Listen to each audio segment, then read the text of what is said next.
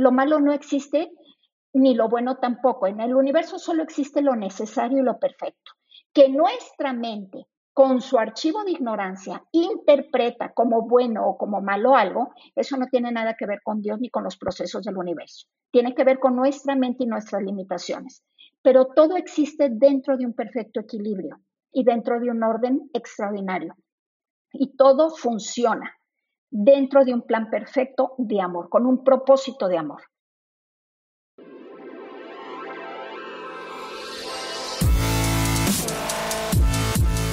Bienvenidos, Injodibles. Hola, soy Víctor Vargas, coach de vida y alto desempeño, conferencista y empresario.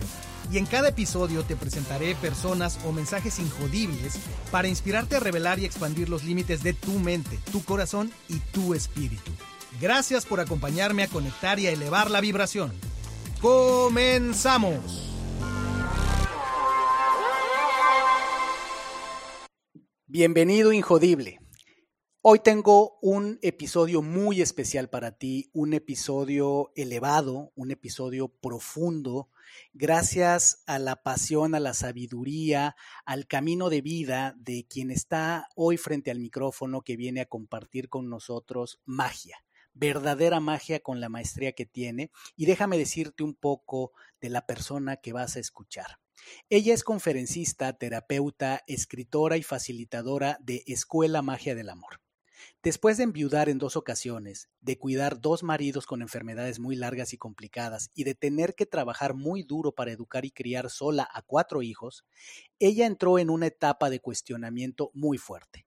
No lograba comprender por qué la vida podía ser tan difícil para algunos y tan sencilla para otros. Su proceso de rebeldía e ignorancia la llevó a empezar una búsqueda de respuestas. Después de andar en el camino, entró en contacto con la información de Escuela Magia del Amor.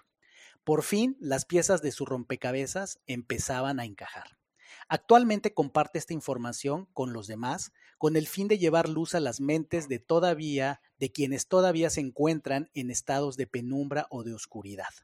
Al comprender cómo funciona el universo y que detrás de todo cuando existe y sucede hay un propósito de amor muy grande e inteligente. Ella pudo reconocer que la lucha es innecesaria y que lo mejor que puedes hacer es aprovechar las experiencias, dejar de ver las situaciones como problemas y empezar a verlas como oportunidades. Y con esto ya te darás cuenta de la profundidad de la que vamos a conversar. Tengo el gusto de presentarte el día de hoy en este episodio a Lorena Villarreal de Magia, de Escuela Magia del Amor. Hola Lorena, bienvenida, ¿cómo estás? Hola Víctor, pues muy contenta y muy agradecida con la invitación. Te saludo a ti y a todo tu auditorio con mucho gusto. Igualmente, Lorena, ha sido muy inspirador eh, desde que yo tuve conocimiento de Escuela Magia del Amor eh, en alguna conferencia que diste eh, en Monterrey.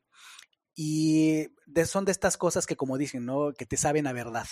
Cuando yo empecé a escuchar tu mensaje, sobre todo, además, tu explicación tan clara tan lógica también sobre cómo funciona la mente y además tan lúdica porque recuerdo los elementos que utilizas físicos, pelotitas, cajitas y tienes una forma tan poderosa de explicar algo tan complicado que es cómo funciona la memoria, cómo funcionan los pensamientos, las creencias y una serie de cosas.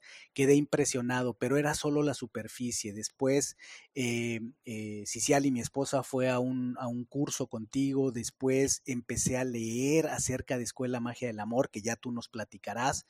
Y definitivamente eh, resoné mucho con todo esto. De hecho, hay un mensaje muy poderoso que, transmito en Injodible, que es que, eh, dicho a nuestro estilo, es que un Injodible no se pelea con la realidad porque sabe que el universo es neutro. Y ahí sé que eh, estarás de acuerdo conmigo que resonamos mucho. Y entonces, Lorena, creo que sería muy inspirador, eh, ya parte de tu biografía indica mucho de tu, de tu camino de vida, pero a la tradición de Injodible, si me permites, iniciaremos con, con la frase que nos distingue, que es, érase una vez.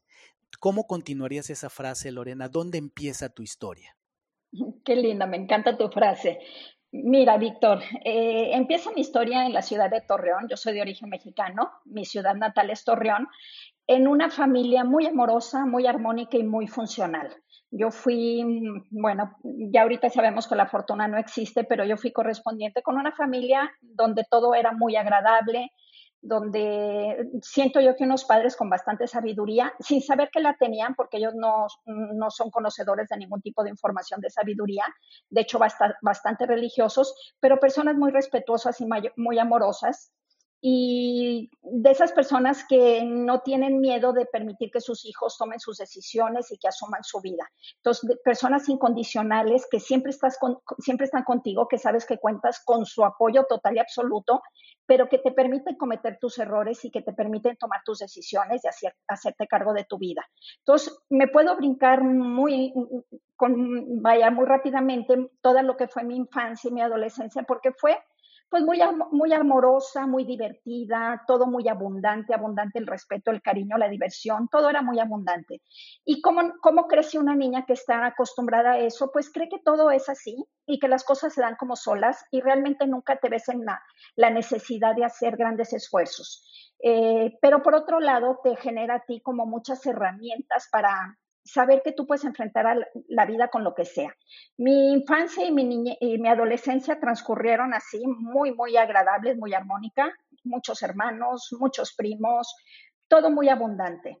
Me caso muy joven porque empecé con un noviazgo, una persona ocho años mayor que yo, me casó muy joven a los 20 años. Yo la verdad, Víctor, no tenía ninguna aspiración profesional en ese entonces.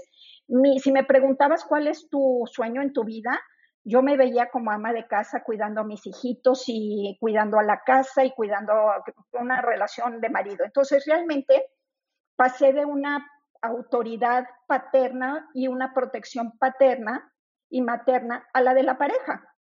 Y para mí todo estaba perfecto. Eh, una familia también muy linda, también muy amorosos, también ah, muy abundante todo. Y así estuve casada, tengo mi primer hijo, tengo mi segundo. Apenas tenía yo eh, mis hijos tenían tres años el grande y un año el chiquito cuando nos enteramos de una enfermedad tremendamente complicada en mi esposo. Él apenas tenía 32, 33 años y yo tenía 25. Eh, se viene una enfermedad que no había manera de controlarla y todo muy tremendo. Fue un año muy difícil donde no eran más que malas noticias y finalmente muere. Yo me quedo por, en viudo por primera vez a los 26 años y me quedo con esos dos bebés, porque prácticamente eran bebés. Y yo ahorita que pasa el tiempo, yo me echo así como una, una asomadita en el tiempo y yo veo y digo a esa Lorena, es una Lorena que nunca sintió que las cosas fueran dramáticas o que algo no podía o que algo lo rebasara. Y vaya que estábamos hablando de situaciones muy fuertes, era una, una llamita que se iba apagando en muy poco tiempo y murió muy, muy joven, pero yo nunca sentí que un miedo a la vida, un qué voy a hacer, cómo voy a sacar a mis hijos adelante, había algo que me acolchonaba. Yo no lo entendía muy bien, pero me sentía como protegida en la vida y que yo podía con eso y con más. Siento que la, compañía y el apoyo incondicional de tu familia te ayuda a sentir que no estás sola, que siempre hay algo donde tú te puedes recargar. Entonces, bueno, finalmente así fue. Yo enviudé la primera vez a los 26 años y ahí me entró eh, una como necesidad de cuidar la parte emocional de mis hijos. No es tanto el cuerpo físico que es el que cuida a todo mundo, sino yo estaba muy concentrada en que mis hijos no, se traumaran, no se quedaran con, ah, con vacíos que luego les iba a costar mucho trabajo enfrentar la vida. Me dediqué a, darles seguridad, a hacer que vieran que la vida es divertida, que vale la pena, que hay mil cosas para disfrutar y mil cosas por qué sonreírle al mundo y como que me concentré mucho en eso. Al poco tiempo yo estaba muy joven, a los dos años me volví a casar. Y ya, no te, ya empecé entonces con otro tercer hijo y luego un cuarto. Y habían pasado también unos cuatro años de estar, cinco años de estar yo casada, ya no tenía dos hijos, ahora tenía cuatro cuando nos enteramos de una esclerosis múltiple de mi esposo. Ese fue un proceso mucho más largo, duró de que nos enteramos a que él murió, pues debemos de haber pasado unos 12 años más o menos, que fueron muy, muy difíciles.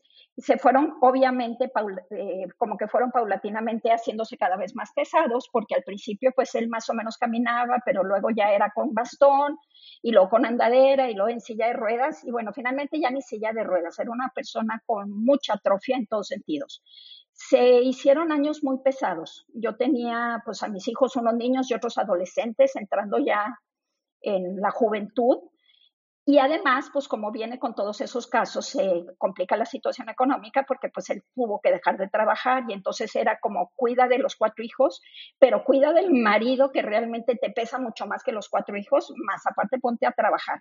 Fueron años muy fuertes, eh, de, mucha, de muchas presiones y sin embargo, Víctor, yo siempre estaba muy entusiasmada con la vida y yo era de las personas que creía y decía, tú sonríele a la vida aunque la vida no te sonríe a ti. Y siempre fui como muy divertida, muy alegre, muy buscando la convivencia, la fiesta, el hacer cosas extraordinarias, el hacer que mis hijos se divirtieran. Y así estuve y estuve con una, con una situación muy fuerte de él porque él era totalmente limitado y bueno, había que desde bañarlo, llevarlo al baño, darle de comer en la boca, lavarle los dientes y luego encárgate de los hijos y luego vete a trabajar y luego regresa para cambiarlo y cuidarlo y pañales y hospitales y bueno, un cuento que no tiene caso que te le metamos mucho tiempo, pero sí fueron años muy pesados. En ese entonces, te digo, yo siempre sentía, de hecho mis hermanas me decían, no, Lorena, ¿qué, qué pasa contigo? Yo vengo a tu casa y me voy a la mía llorando de ver tu situación, la silla de ruedas, todo lo que pasa. Y tú estás chifli, chifli, canticante. ¿Por qué me siento más afectada yo que tú? No sé, no sé, yo siempre sentía mucho entusiasmo por la vida. Y aun cuando estás viviendo situaciones difíciles, pues sí dices, ok, yo voy a hacer lo que esté en mis manos y, y lo que a mí me corresponda, yo no pongo límites el 100, no, el 200% de lo que yo pueda hacer, pero lo que no esté en mis manos, no tengo por qué sufrir por ello, lo suelto y lo pongo en manos, en unas manos mucho mayores que las mías. Todo esto yo todavía no tenía información con escuela de, de, Escuela de Magia del Amor, no había entrado yo en contacto con ningún tipo de información de sabiduría, pero ya era ese mi pensar y mi sentir, Víctor. Finalmente, por cuestiones ya muere mi segundo esposo, yo tenía creo que 43 años más o menos cuando enviudó por segunda vez y Torreón, no sé si recordarán que se puso, hubo unos años que estuvo tremendo en cuanto a inseguridad, había balaceras en cada esquina, todo muy complicado. Y mi hijo mayor ya vivía en Monterrey, él se había venido a Monterrey a estudiar y se había quedado trabajando acá, tenía una empresa, le iba muy bien, es un niño muy brillante. Todos, todos mis hijos son bastante brillantes, pero Mario el mayor es sumamente sobresaliente y él ya estaba haciendo aquí cosas. Total, tomamos la decisión de venirnos para acá. Entre la inseguridad de Torreón, que la situación estaba siendo bastante complicada, y de un evento ahí familiar por el lado de la familia de mi primer esposo que secuestraron a varios al mismo tiempo y nunca los volvimos a ver, eso nos llevó a tomar la decisión de desaparecernos de Torreón y nos venimos a vivir a Monterrey. Yo llego a Monterrey, eh, pues viuda, mis hijos adolescentes, dos y dos ya adultos, pero ellos pues ya hacen su vida inmediatamente, ¿no? Y estaban, desde que entran a colegio se relacionan, tienen amigos y demás. A mí me costó mucho más, yo que venía de una familia muy abundante y de muchos amigos y Torreón es una ciudad pequeña, es una ciudad donde todo mundo se conoce, como una gran familia. Llego a Monterrey y me siento completamente sola porque nadie te voltea a ver. La gente de Monterrey no es tan abierta como la gente de Torreón, entonces nadie te invita, nadie te voltea a ver. Y empecé a, en un principio sí se me hizo un poco difícil porque me empecé a sentir transparente, como que no eres nadie, nadie te pela y nadie te conoce. Y en un principio me costó trabajo, después hasta me acomodó y me empezó a gustar, porque me vi en la necesidad de voltar, voltear hacia adentro, cuando yo estaba acostumbrada a voltear hacia afuera. Entonces empiezo como a tener más contacto conmigo misma. Llegué a Monterrey, cuando llegué puse una tienda de decoración me, dediqué y trabajaba todo el día y encargada de mis hijos, que ya la verdad no era tanto porque ya estaban creciendo, y trabajando todo el día. Y en eso casi venía yo llegando a Monterrey, tenía poco tiempo, hago contacto con la información de Escuela de Magia del Amor. Cuando a mí me preguntan cómo llegó la información a ti, yo contesto y siempre les digo, es que yo no busqué la información, la, informa yo no la encontré, la información me encontró a mí, literal porque yo estaba trabajando y por una cuestiones así de chistosas me llegaron unos audios con la voz de Gerardo Schmedling, que es nuestro director creador de toda esta maravillosa escuela, y empecé a escuchar esos audios y algo dentro de mí empezó a vibrar con mucha fuerza. Me empezó, ahora sí que como la frase que dijiste hace, hace ratito, cosas que te saben a verdad, que me encantó tu frase y te la voy a adoptar. Cosas que te saben a verdad, así lo sentí yo. Y entonces empecé, ahí fue la primera vez que yo entré en contacto con una información de sabiduría. Yo no estaba en esa desesperación de andar buscando, ni era de las que tomaba cursos, ni andaba leyendo, ni andaba buscando nada. Ahí entra esta información en mi vida y me convertí en una adicta de ella. Nunca jamás pensé que yo después la fuera a compartir. Yo realmente estudié por mí y para mí. Y como tenía mucho tiempo libre porque no tenía ninguna actividad social fuera de la familiar, entonces pues tenía todos mis tiempos libres, me dedicaba a estar estudiando y estudiando y estudiando y empezó a hacer una resonancia en medio de una manera muy fuerte. Y ahí es cuando se produce la magia, Víctor. Por eso le llamamos Escuela de Magia del Amor porque algo en tu interior empieza a transformarse y te das cuenta que todo empieza a funcionar de una manera armónica, de una manera satisfactoria, todo empieza a funcionar muy lindo. Entonces empecé yo como en esta transformación que fue pues, personal, individual, y, y, así estuve a lo mejor de unos siete años estudiando en todos mis tiempos libres y trabajando en mi tienda. Finalmente me vuelvo a casar con una persona de aquí de Monterrey. Estoy en mi tercer matrimonio. Eh, feliz, una persona también muy hermosa, con unos hijos muy hermosos, mis hijos y sus hijos, todo muy armónico, muy contenta. Ya tengo cinco años casada con esta persona y empiezo como de pronto en la, en la tienda, en la mueblería, empiezo como un poquito medio insatisfecha porque se empezó a complicar un poco la producción, cosas que no estaban en mis manos yo no las podía resolver y sin embargo sí me afectaban. Entonces empecé un poco cansada y de pronto como que sentí que una puerta se te va cerrando, pero se fue abriendo otra, que es Escuela de Magia del Amor. Empiezo, yo ni siquiera sabía que aquí en México había Escuela de Magia del Amor y aquí en Monterrey, pero de pronto la descubro, me acerco a ella y veo la opción de empezar yo. Yo ya tenía mucha información, ya había hecho la maestría completa, no una, dos veces era tanto lo que había estudiado y fue cuando por primera vez se me prendió esa chispita y dije, bueno, ¿y si sí? ¿Y si esto que yo sé y que a mí me ha cambiado la vida, se lo puedo platicar al de al lado y hacer un cambio en él? Y cuando yo soy de la idea, Víctor, cuando no sabes qué hacer, no hagas nada. Pregúntale al universo y el universo siempre te va a dar una respuesta. Entonces, yo estaba con que, hoy, ¿qué hago? ¿Qué hago? Y dije, a ver, ¿qué es lo que yo tengo como información Pregúntale, el universo siempre te responde. Y ahí fue cuando empecé a hacer una sencilla pregunta. ¿Cuál es el camino que debo de tomar? En ese mismo día, era un martes, ese mismo día recibí tres señales del universo. Uno a través de una, abro mi computadora cuando llego a trabajar a mi, a mi negocio y me, al checar mis correos en Outlook, lo primero que me aparece es una promoción de Aeroméxico que estaba anunciando unos vuelos a Colombia. Y dije, Colombia, en grandote me salía y dije, bueno, ahí tengo ya una respuesta del universo. En un rato más que llego a mi casa y prendo a mediodía en la televisión y prendo Netflix y me sale con letras grandotas Colombia. Estaban anunciando un documental de, de toda la flora de Colombia y algo así. Entonces dije, bueno, yo hice una pregunta y para mediodía ya, ya llevaba dos respuestas.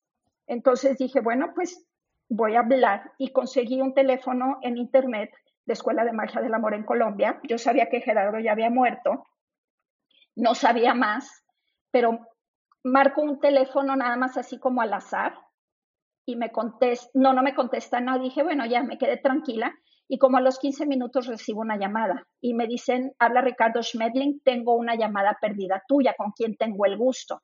Un hermano de Ricardo, de Gerardo Schmedling en Colombia me habla y nos pusimos a platicar y le dije yo lo que yo mis, mis inquietudes y me dice literal, te estábamos esperando, Lorena, necesitábamos a alguien como tú. Bienvenida. Una cosa increíble porque me dijo, justo te llamamos, estábamos buscando a alguien en México que pudiera facilitar esta información.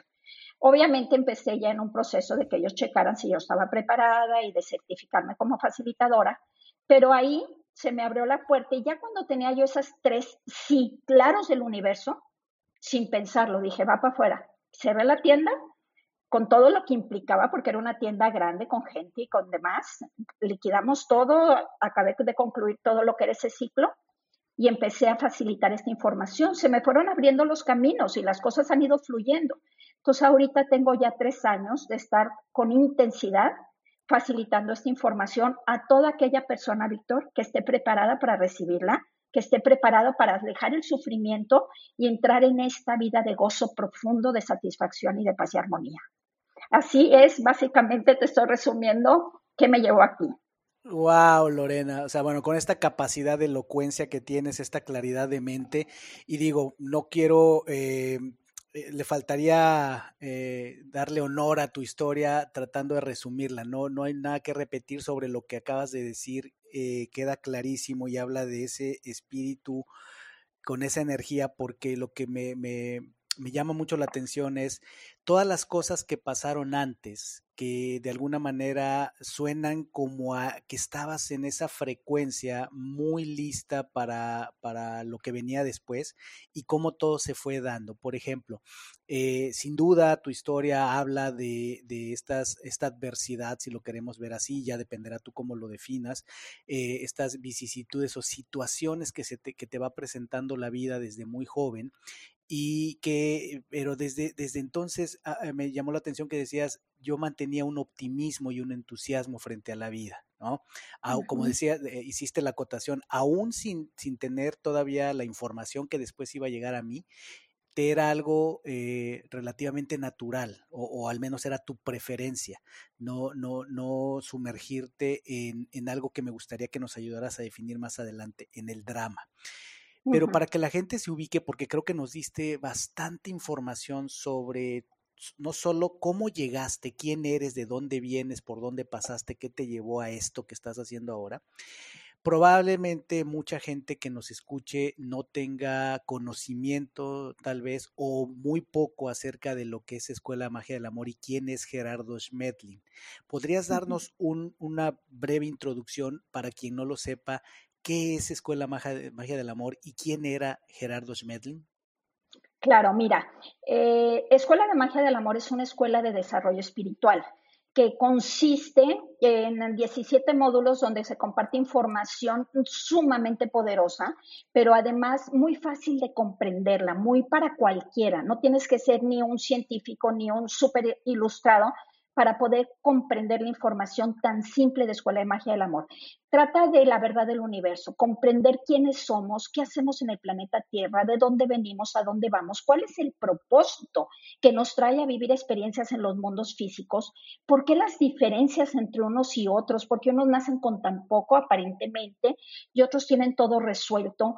¿En qué consiste la vida? Cuando empiezas a comprender que en el universo no existe la casualidad, que todo está regido por leyes universales que funcionan con precisión matemática, que no existe la injusticia, que, todos los los habitantes, no del planeta Tierra, del universo completo, somos seres evolucionantes que estamos en un proceso. Y ese proceso no, es, no estamos todos en el mismo punto del proceso o en el, o en el mismo lugar por del camino, por así decirlo. Unos hemos caminado un poco más, unos hemos caminado un poco menos, y eso depende de cuando llegamos a ese camino. Por lo tanto, habrá quien tenga una vida con muchas más complicaciones y hay quien la pueda tener ya más resuelta. Es una información hermosísima donde se trata de vivir en el amor, pero el amor como lo que es, Víctor, porque lo confundimos con los sentimientos cuando el amor no tiene nada que ver con los sentimientos. El amor no es un sentimiento y el amor no se siente. Es una comprensión de la verdad del universo. Entonces, Gerardo Schmedlin, colombiano, recibe toda esta información de una manera no física. Él tiene una enfermedad cuando estaba muy jovencito que le da una enfermedad que es el eh, Guillain-Barré, se llama, es un virus que paraliza todos los músculos y, lo dejó en un estado prácticamente casi vegetativo, lo dejó como si fuera cuadripléjico cuando él estaba muy jovencito. Entonces él entra en todo este proceso de, pues, de estar inmóvil muchos años y llegó un momento en que tuvo una muerte clínica. Y al tener esa muerte clínica, Gerardo habla de su experiencia cuando está en los planos no físicos, que ve esa luz de la que todos hablan y cuando está por entrar en un túnel de luz que, los, que lo como atrapaba, ve una figura, un guardián, él le llamaba el guardián del umbral, una figura de luz que se le acerca y le habla por su nombre y le dice, Gerardo, tú ya moriste, puedes continuar tu camino, pero te tengo una propuesta. Y entonces le hace una propuesta pedagógica de enseñanza que Gerardo decide tomar y el maestro empieza a enseñar a Gerardo en planos no físicos. Él recibe esta información en sueños cuando él está dormido todas las noches por 18 años. Todas las noches Gerardo dormía en su cama ahí al lado de su mujer y entraba en un desdoblamiento, por así decirlo, donde él viajaba a escuelas dimensionales en compañía de maestros de sabiduría y recibe toda esta increíble información. Después él estructura toda esta escuela que está dividida en 17 módulos y empieza a dar clases allá en Colombia. En varios lugares de Colombia se fue haciendo popular, sus grupos eran grandes y su maestro cuando lo enseñaba le decía, Gerardo, cuando el 10% de las personas que tú enseñes no hayan aprendido ni entendido, sino comprendido, tú podrás pasar ya a otros planos y liberarte de ese cuerpo que estaba tan dañado, porque siempre fue una persona enferma. Entonces, él empieza a dar clases y muere plácidamente en su cama a los 54 años, pero deja estructurada toda esta escuela con esta información que ahora los demás pues estamos compartiendo. Entonces, es una información, Víctor, que básicamente nos enseña a vivir en el amor, cómo el amor produce magia en tu vida, porque realmente el amor transforma. Entonces, dejar de vivir en el ego y en los miedos, que son los dos grandes limitantes del ser humano, y empezar a vivir dentro del amor. Y eso es lo que ahorita yo estoy compartiendo con todas las personas que me siguen. Y vaya eh, poder que hay en esta historia de Gerardo Schmedling. Eh, tenía algo de noción sobre, sobre esto, pero no con los detalles que, que, has compartido, que me parecen súper claros y, y, muy, muy, muy sintetizado esta experiencia y esto todo que hay. Hay mucho que decir, pero eh, me, encantó esta parte donde yo le llamaría, no sé, tal vez le, han llamado así, lo entendí como la masa crítica, este 10% de personas que lo comprendan es una como especie de objetivo en este pacto con este ángel guardián del umbral, eh, eh, que eh, le permite trascender en su camino, ¿no? Eh, me parece eh, algo muy poderoso, pero sin duda lo más poderoso es efectivamente lo que esto creó. esta, esta condición en la que lejos de ser nuevamente, para mí aparece lo que podría ser el fin, es en realidad el principio, lo que podría ser el drama es realmente el crecimiento donde él tiene esta capacidad de con sus limitaciones físicas estructurar todo este conocimiento, documentarlo, transmitirlo y, dejar algo eh, en, un legado que, trasciende y que, bueno, llega hasta ti de esta manera. Esa es, esa es la, el, digamos, el, la antesala, lo que está detrás de toda esta historia que nos cuentas. Y en esos 17 libros me llama la atención uno que tiene un título, pues, muy poderoso, ¿no? Porque abarca, en principio, eh, muchísimo, que es las leyes universales. Eh, este, este, este, módulo, libro, eh, como se le llame, eh, ¿qué, abarca, eh, Lorena? ¿Qué, podríamos decir? Tal vez sea muy amplio, pero ¿cómo podríamos tener una idea sucinta de, de, de qué hablamos cuando hablamos de las leyes universales que decías que tienen precisión matemática? Lo que pasa, Víctor, es que el universo todo está regido por leyes y al padre no se le va nada de las manos. Nosotros cuando estamos luchando con algo o estamos uh, en conflicto con algo es porque no lo comprendemos. No comprendemos que en el universo no existe la casualidad ni la buena o la mala suerte. Lo único que existe son procesos pedagógicos de aprendizaje. Eh, nosotros al planeta no venimos a otra cosa que aprender. Es una constante toma de información. De eso se trata. De eso se trata el que nosotros entremos dentro de los mundos físicos a experimentar la vida. Es una constante toma de información para que se vaya dando ese crecimiento espiritual en los seres humanos. Eh, el universo está regido por siete leyes que ordenan el funcionamiento y la administración del universo completo. Y si no, el universo se desorganizaría, Víctor, y eso no va a ser permitido jamás por, ah, por la divinidad. Eh, nada sucede si no es dentro de la voluntad del Padre, no se mueve la hoja de un árbol. Que nosotros no comprendamos y ni siquiera conozcamos la existencia de estas leyes, eso nos lleva a estar constantemente queriendo violarlas y como no se nos permite, entonces vienen los bloqueos y todo lo que conocemos como dificultades. Pero dentro, estas siete leyes, si nos vamos de la menor, te voy a decir de abajo hacia arriba, de menor a mayor, pero menor a mayor en qué? En, información que contienen y en ah, procesos que regulan o que rigen. La ley inferior de todas es la ley de la naturaleza, que es la que se encarga de todos los cuerpos físicos. Todo lo que tiene un cuerpo físico es regido por la ley de la naturaleza. Es una ley muy básica que responde dentro de algo que se llama el instinto. Toda forma viva tiene un instinto que regula su comportamiento. Mm, a la ley de la naturaleza, su chamba, por así decirlo, exclusivamente es generar los cuerpos físicos para que puedan venir las conciencias o los cuerpos espirituales, los hijos de Dios, a ocupar esos cuerpos y poder tomar esa información. Entonces, esa es la función de la ley de la naturaleza. Por encima de ella está la ley de armonía, que esta tiene que ver ya más bien con la convivencia entre esos cuerpos físicos o entre esos seres vivos, ya se encarga más bien de, todo lo que tiene que ver con la convivencia, la armonía. La armonía es la ley del equilibrio. Por encima de la ley de armonía tenemos la ley de correspondencia, que esto es muy importante, Víctor. Estas tres leyes, naturaleza, armonía y correspondencia, son leyes muy básicas de lo que llamamos el triángulo inferior. Es donde se da la pedagogía de los hijos de Dios, donde está todo lo que es el aprendizaje. Por lo tanto, es lo que se nos complica, lo difícil, lo que nos confronta. La ley de correspondencia es la que determina con precisión exacta qué te corresponde vivir en tu vida, dónde naces, con qué cuerpo físico, con qué mamá, con qué papá, con qué familia armónica, desarmónica, violenta, agresiva, un papá miedoso, controlador, agresivo, una mamá llena de miedos, cualquier situación que sea, es correspondencia con quién te relacionas, cuál es tu trabajo, quiénes son tus hijos, quién es tu pareja, cuáles son tus enfermedades, tu situación económica, el lugar donde vives. Nada es casualidad. Todo responde a un plan perfecto de la creación. Entonces, ley de correspondencia determina cada situación exacta que tú necesitas vivir.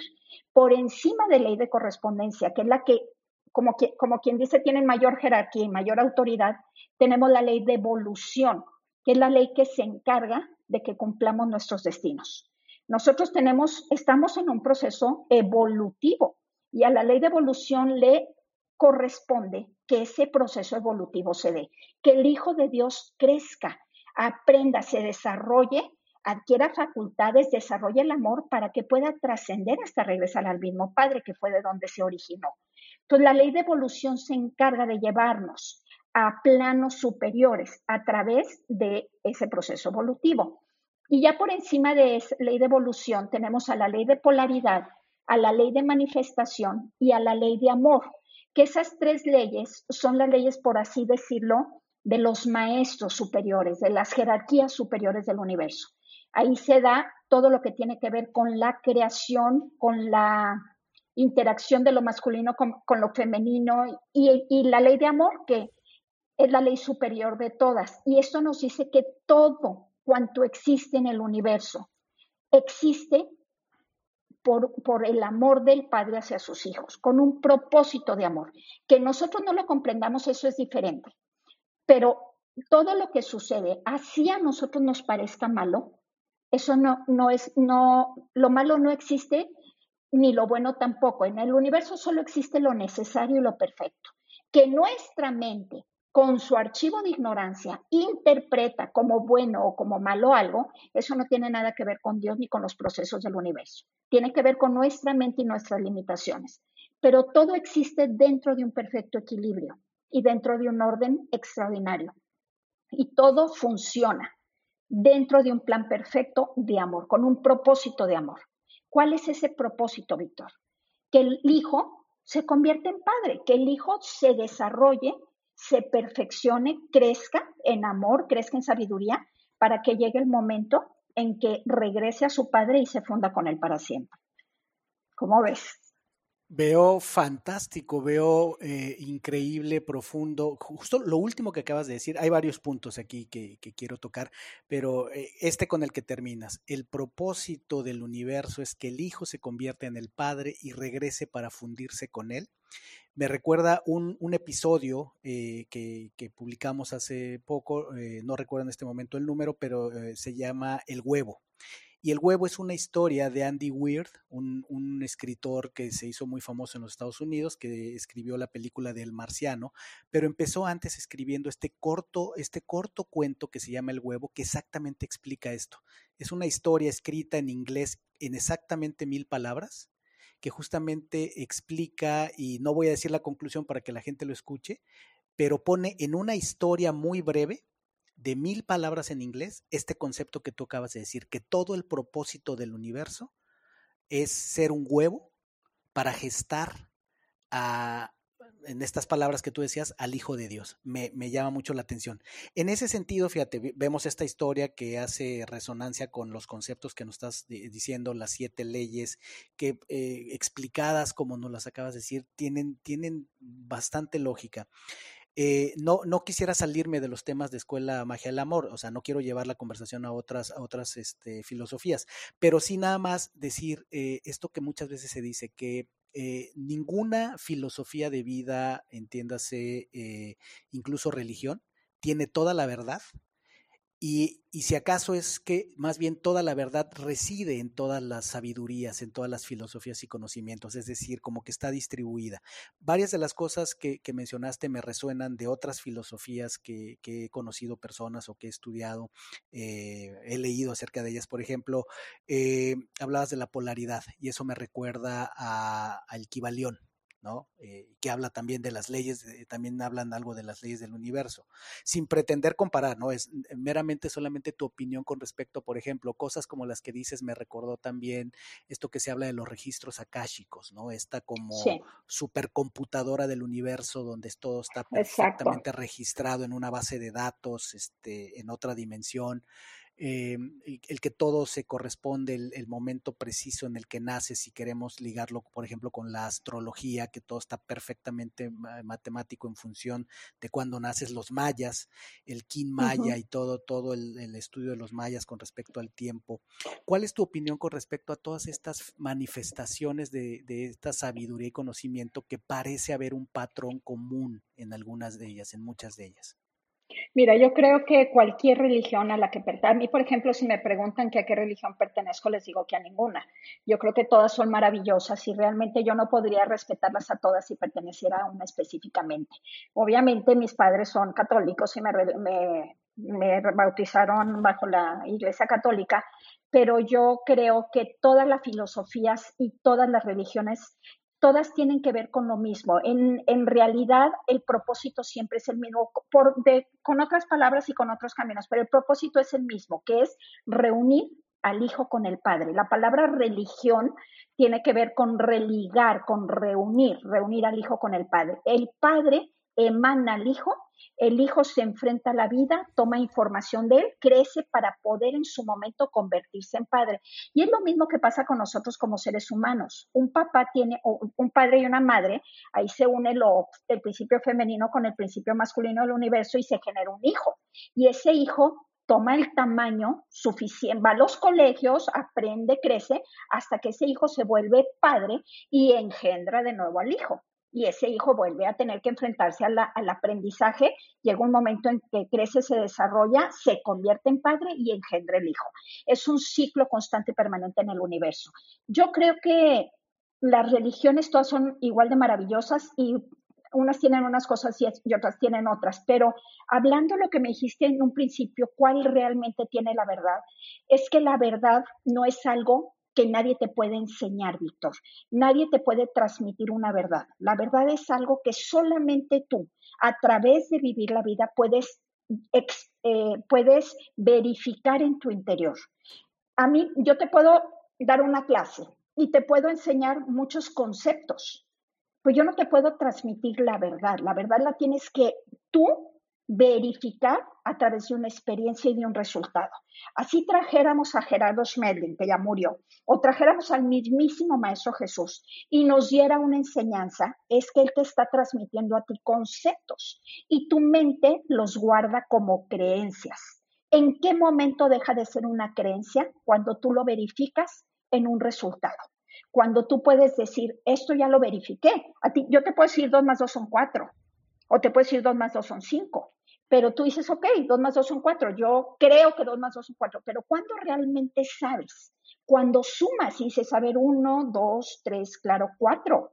Ya no creo, yo ya sé que 2 más 2 son 4 porque yo ya lo verifiqué en un resultado. Eso es una verdad, Víctor. Cuando tú ya realmente, y la verdad es neutra, nunca tiene una polaridad, la verdad es neutra y es una sola.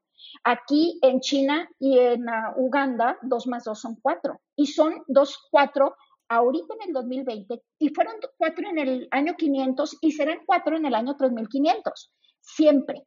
Y una verdad, aquí hay algo muy importante, una verdad jamás genera una desarmonía, porque la verdad es un principio neutro.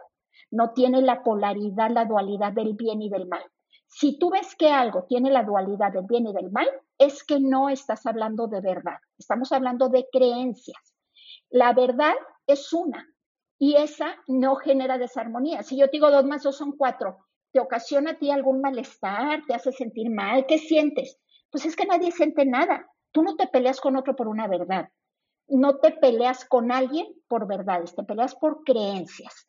Entonces, las religiones unas tendrán, digo, y todas las filosofías, unas tendrán algunos caminos, muchas tienen algunas cosas muy equivocadas, otras muy reales, pero realmente, ¿cuál es la que funciona para ti? Pues la que hable más un idioma que tú puedas sentirte cómodo con él, porque la mente no acepta una información que no le parezca lógica. Nunca. La mente rechaza cualquier información que no le parezca lógica. Entonces, si a ti una determinada filosofía te da ciertos principios que a ti no te parecen lógicos, tú lo vas a rechazar el chiste es realmente, no se trata ni de aceptar ni de rechazar ninguna información que te pueda transmitir una filosofía, una escuela o una religión. Se trata, si tú aceptas una información que alguien te da como cierta, lo único que pasa, Víctor, es que crecemos ese, ego o sistema de creencias que no lo queremos crecer. O sea, nuestra mente está llena precisamente de creencias y ese es el conflicto del ser humano. Lo que queremos no es crecer las creencias. Entonces, yo lo que les recomiendo siempre a cualquier alumno, les digo, no aceptes ninguna información como cierta ni la rechaces como falsa. Ponla en tu interior, en tu mente, como crea ahí una carpetita imaginaria que diga archivos por verificar. Ahí guarda todo lo que tú leas, lo que te digan, lo que te enseñen y disponte a verificarla para que tú realmente puedas deducir cuál es un principio de verdad y cuál es falso, algo cultural, falso, totalmente creencia. Cada quien por sí mismo, a través de su experiencia, puede decir esto es falso y esto es verdadero. No hay de otra. Definitivamente las creencias son eh, una parte fundamental que eh, creo yo que más allá de la explicación tan clara que has dado, eh, que me parece contundente lo que dices, eh, no nos peleamos por verdades, nos, nos, peleamos realmente o los conflictos, las diferencias de opinión están más bien dadas por nuestras creencias, que cuando lo vemos en un sentido más eh, elaborado decimos valores, ¿verdad? Y efectivamente hay una frase muy común eh, en, ciertos círculos que, dice eso, es lo que separa a las personas no son las diferencias, sino sus valores. Y la verdad es que los valores no son más que una forma especial de, de creencias, ¿no? Esta manera en la que funciona la mente humana, donde eh, existe la mente los diferentes niveles, no sé cómo le llamen en Escuela Magia del Amor, pero genéricamente la, mente analítica o consciente, la, más visible, por así decirlo, la, la que más comúnmente hablamos, la, mente subconsciente, y hay quien habla de la supermente, ¿no? Eh, o, incluso del, yo, eh, superior. Así es. ¿Existe ese concepto en Escuela Magia del Amor, estos tres niveles de, de la mente, subconsciente, consciente y superior? Sí existe, pero nosotros les llamamos de diferente manera. Mira, realmente los nombres no importan, Víctor. Ya sabemos que cada quien le puede decir a una cosa como sea. El chiste es que sepamos a qué nos referimos para podernos identificar de qué estamos hablando. Eh, el ser humano es una constitución triple. Somos una unión de tres cuerpos independientes que están unidos en una experiencia, el cuerpo físico, el cuerpo mental y el cuerpo espiritual. Son independientes y aun cuando nosotros no somos ni el cuerpo físico ni el cuerpo mental, los requerimos para que el que sí somos, que es el cuerpo espiritual, pueda tomar experiencia e información de los mundos físicos. Entonces, están unidos estos tres cuerpos en una experiencia de vida. El cuerpo físico, que es lo que todos conocemos de tercera, un cuerpo tridimensional, eh, hecho con información genética y partículas elementales, es el que es sólido. El cuerpo físico y el cuerpo espiritual no generan ningún problema para el ser humano. El que realmente genera problemas siempre es el mental. Todo el problema del ser humano se genera absolutamente en la mente, que es el que lucha, se resiste, el que sufre y demás. Pero ¿en qué parte de la mente? Porque la mente contiene diferentes niveles de información en la, mente, la mente almacena diferentes niveles de información. Tenemos la parte baja de la mente, que es ese cerebro reptil muy primitivo, donde se alojan los miedos profundos y todo lo que es automático. Este es subconsciente. Es, creo yo, a lo que te refieres es una información subconsciente, porque nosotros no somos conscientes de esas reacciones automáticas y esos miedos profundos, todo lo que son traumas, miedos, fobias y, los procesos subconscientes del cuerpo humano se generan desde esta parte de la mente que se llama paleoncéfalo o cerebro reptil. Después tenemos una información, una parte de la mente muy superior a la reptiliana, que, ya es consciente, esta es una parte ya consciente, que se almacena en lo que conocemos como el cerebro mamífero o el mesencéfalo. Esta parte del, cerebro guarda todo lo que es aprendido, cultural, todo lo que es enseñado por la cultura, lo que te enseñaron y tú te aprendiste. Eh, ahí lo que, lo que conocemos con un nombre muy simple de tres letras, ego. Toda esa información desordenada, desorganizada, que nos llegó de la cultura y que no sabemos cuál es falsa y cuál es verdadera porque la tenemos en total desorden.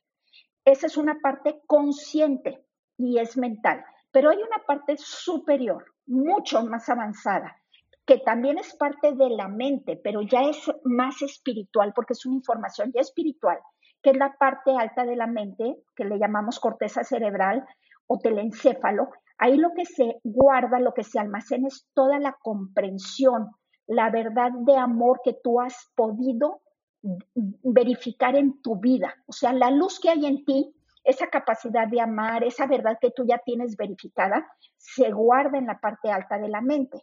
Entonces, todo es mente, pero son diferentes niveles y vibran en frecuencias muy distintas, la parte subconsciente como la parte consciente como la parte superior de la verdad de amor.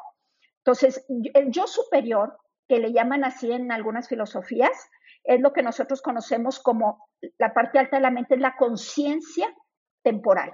Nosotros le llamamos conciencia temporal, es esa eh, luz que hay en ti, que tú tienes disponible en este momento para actuar en la vida. Todo lo que ya tienes aprendido, comprendido más que aprendido, no lo que tú crees. Dos más dos creo que son cuatro, están en la parte media de la mente. Dos más dos son cuatro, porque lo sé están en la parte alta de la mente.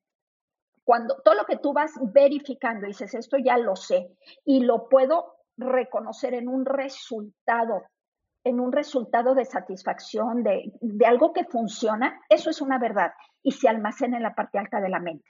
Entonces nosotros le llamamos conciencia temporal a esa parte eh, que le llaman yo superior, le llamamos conciencia temporal, ego y miedos o sistema de defensas sistema de creencias y la conciencia temporal. Sistema de defensa, sistema de creencias y conciencia temporal. Fantástico. O verdad, sí. Sistema de defensas es el miedo. Todo lo que son miedos, traumas, todo lo que es automático. Creencias, pues es el ego, lo que me enseñó la cultura. Y la parte alta de la mente, la conciencia temporal, es todo eso que yo ya tengo verificado en mi vida. Queda muy, muy claro eh, y creo que sí podemos hacer esa, esa correlación, como dices tú, en diferentes eh, eh, ambientes, se le llama de diferentes maneras, pero me parece que, que, hace un mapeo muy, muy preciso esta descripción que nos acabas de dar. Y Lorena, en, en todo este contexto de esta, esta, esta gran sabiduría que, que, tienes y los años que has estado compartiéndola con esta, esta pasión, me llamó la atención que en algún momento dijiste, esta, esta sabiduría está para aquellos que estén listos para recibirla, o, una frase similar mencionaste, que ya estén preparados para recibirlos. ¿En qué consiste ese estar preparado? Te voy a decir en qué consiste y qué buena tu pregunta, Víctor. Es muy lindo lo que preguntas. De hecho, Escuela de Magia del Amor, cada vez que tú veas algún manual o alguna eh, cualquier artículo de Escuela de Magia del Amor vas a ver que tiene un slogan, por así decirlo, una frase que acompaña el nombre, que dice maestría en amor para, para aquellos que ya no necesitan sufrir más, que tiene que ver con lo que tú me preguntas. Te voy a decir por qué, a qué me refiero. No cualquiera está preparado para recibir esta información. De hecho, tú le puedes hablar a mucha gente de esto y te van a decir que estás loco, que, que te fumaste, que estás chiflado y que eso, la gente no tiene por qué eh, aceptar esta información porque muchas veces no le va a resonar y no está interesado en recibirla o no le es lógica. Para que alguien pueda tener ya una, eh, una aceptación de una nueva información, tuvo que haber pasado por un proceso, Víctor, que le llamamos la ley de saturación. Nosotros normalmente estamos viviendo nuestra vida desde esas creencias, desde ese sistema de creencias y desde ese sistema de defensas. Nosotros cuando nacimos, que nacimos todo ser humano nace con la mente totalmente en blanco, hay una ausencia de información, es inevitable. A ese estado de ausencia de información le llamamos inocencia. No hay información, ni falsa ni verdadera, sencillamente no hay. Y es inevitable pasar por un estado de contaminación que te va a llevar al estado de ignorancia. No es posible eh, eh, brincarnos ese paso, es muy importante. Va a llegar la cultura con toda su información, que aun cuando la mente del ser humano en cada experiencia de vida es absolutamente nueva esa mente, ese campo mental es nuevo, sin embargo, la información que va a llegar a ese campo mental no tiene nada de nuevo, es una información que a lo mejor tiene 13.000 años, todo lo que es de, la cultura, y que está llena de, de falsedad. Entonces, esa información se va a grabar en la mente de ese niño cuando es pequeño y es parte de la, del diseño perfecto del padre. Y vamos a nosotros empezarnos a enfrentar a la vida desde esa información. Toda esa información que se genera le llamamos personalidad la gente empieza a enfrentarse a la vida con esa información y todo lo que nosotros tenemos de creencias. El problema es que no sabemos que son creencias. Nosotros creemos que quien sabe y tiene la verdad soy yo y el que está mal es el otro. Como siempre, el que está mal es el otro y el otro es el que tiene que cambiar. ¿Y yo qué cambio voy a hacer si quien está bien soy yo porque yo sí sé? Entonces, ese es el estado del ego. El yo sí sé y tú tienes que cambiar y te tienes que adaptar a mí para hacer las cosas como a mí me acomodan. Y es una lucha constante que donde estamos en un desgaste tremendo, perdiendo cantidades enormes de energía vital. Vivimos desde el ego y desde los miedos, luchando y resistiéndonos y queriendo cambiar al otro, volteando hacia afuera, haciendo papel de víctima. Los demás tienen la culpa de que yo esté mal. La culpa la tienen mis papás, la tiene mi pareja, la tiene el clima, la tiene el gobierno. Todos menos yo. ¿Hasta cuándo? Hasta que llega un momento en que tocas fondo, se llama ley de saturación, y dices, ya no puedo más. ¿Por qué? Porque estoy en ese momento de la noche oscura que dices, todo me sale mal, ¿por qué tengo tan malos resultados en mi vida?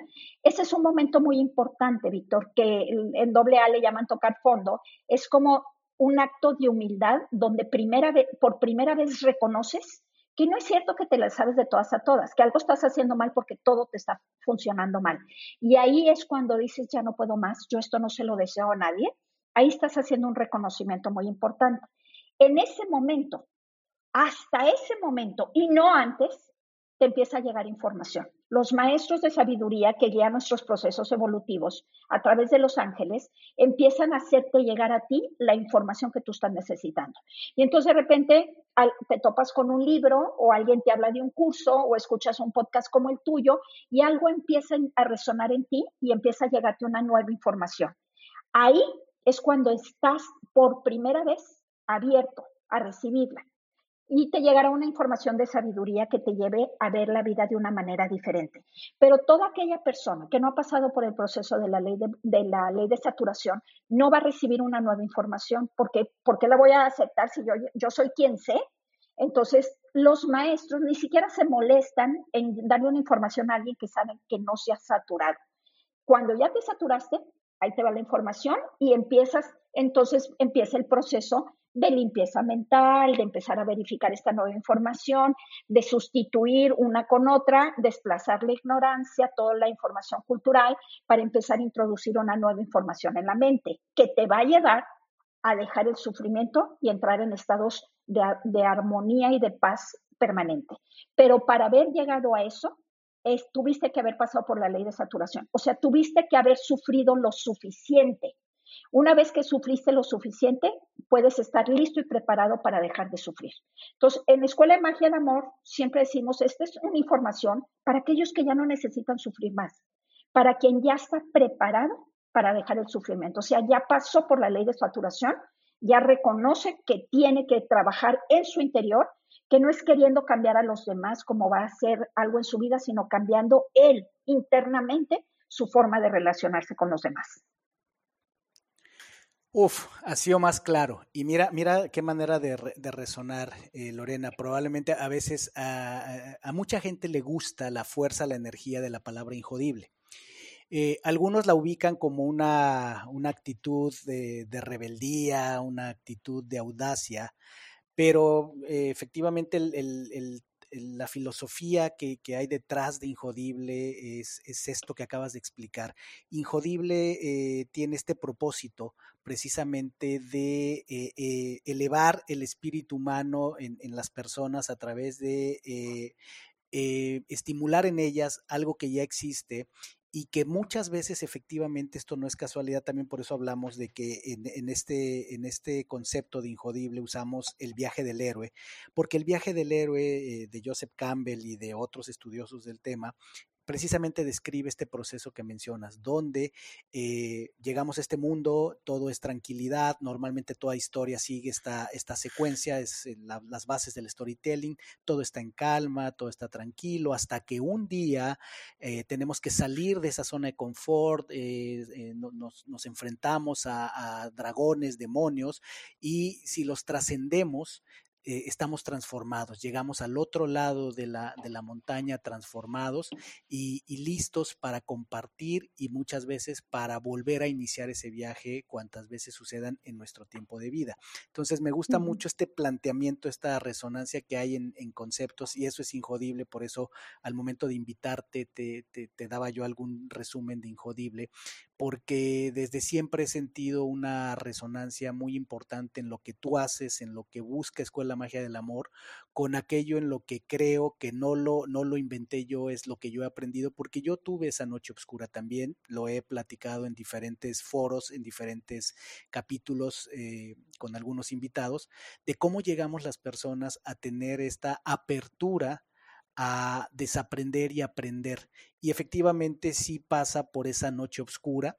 En la mayoría de los casos yo puedo hablar por mí y es una transformación que efectivamente es un ponerte de rodillas, pero renacer como el ave fénix y renacer con una visión distinta de la vida que pues tú ya la has descrito. Si nos puedes recordar otra vez, me pareció capturar mientras hablabas como de algunas etapas que era como, si entendí bien, la primera es la etapa de la ausencia de información y luego inevitablemente eh, pasamos por la etapa de la contaminación, que sería esta exposición a la cultura donde nos tocó vivir.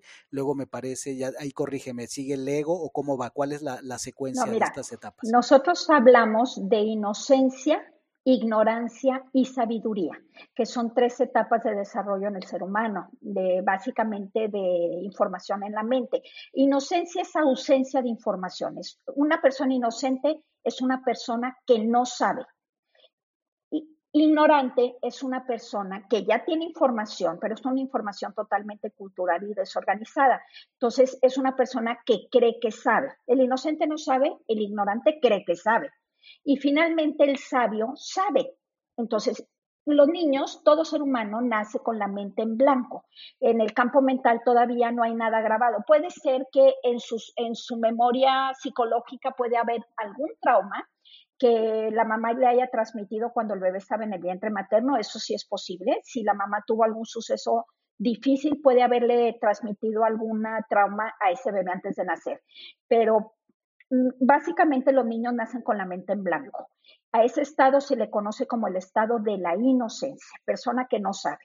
Es inevitable que de ser inocentes nos convirtamos en ignorantes. Es inevitable pasar por ese nivel que el ignorante es cuando ya empezó a recibir toda esa información de la cultura, cuando te enseñan y empiezas a aprender. Todo lo que te dijeron que tú te creíste te convierte en ignorante. Puede ser que a mí haya nacido yo en un hogar muy armónico donde me transmitieron muchos conceptos eh, de amor y de sabiduría, o puede ser que yo haya recibido mucha información falsa del miedo, agresiva y violenta. Eso depende de la ley de correspondencia y dónde le corresponde a cada quien nacer según el, el propósito que trae el destino y lo que tiene que aprender. Pero forzosamente todos, unos más y otros menos, nos convertimos en ignorantes. La mente se contamina, se llena de creencias y se llena de miedos.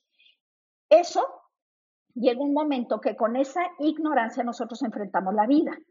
Mira, básicamente de los 0 a los 12 años, eh, equivale, Víctor, es una etapa de los 0 a los 12, que es cuando es la etapa que se conecta a la pubertad, equivale a tener una grabadora que tú la tienes con un casete en blanco, un disco en blanco, grabando 24 horas al día solamente. El niño de 0 a 12 no hace otra cosa sino grabar.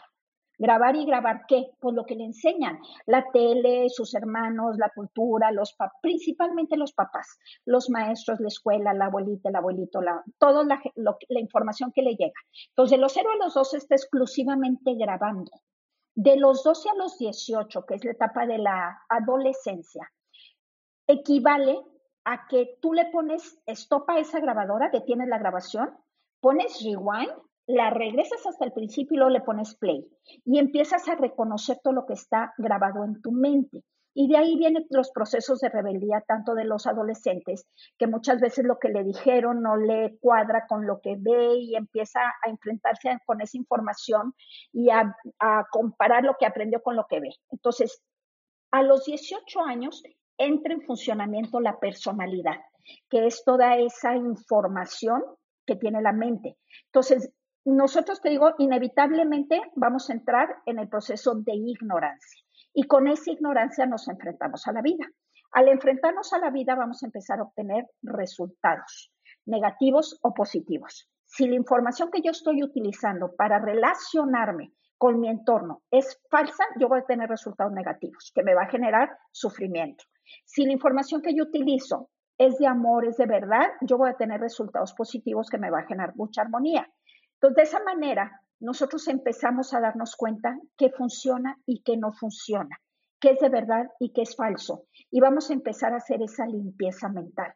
Y de estar nosotros enfrentándonos cuando ya entramos a la ley de saturación, la, la ignorancia nos lleva a la saturación, nos hacemos correspondientes con recibir una nueva información empezamos a desaprender, a, cambiar la información que la mente tiene y vamos entrando de poco a poco en los niveles de la sabiduría.